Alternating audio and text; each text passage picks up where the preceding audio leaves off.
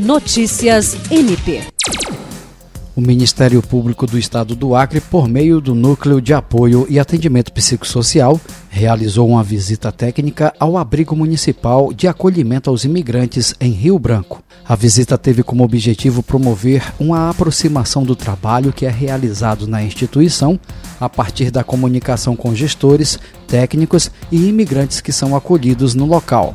O coordenador do Natera, Fábio Fabrício, ressaltou a importância do diálogo com serviços de acolhimento ofertados pelo Executivo, uma vez que o Ministério Público tem acompanhado a questão da política migratória e atuado de forma destacada a respeito do tema. Ele também salientou durante a visita os resultados do projeto Travessia, que atua na defesa dos direitos fundamentais no cenário migratório, idealizada pelo Centro de Apoio Operacional dos Direitos Humanos e Cidadania, em conjunto com o Natera.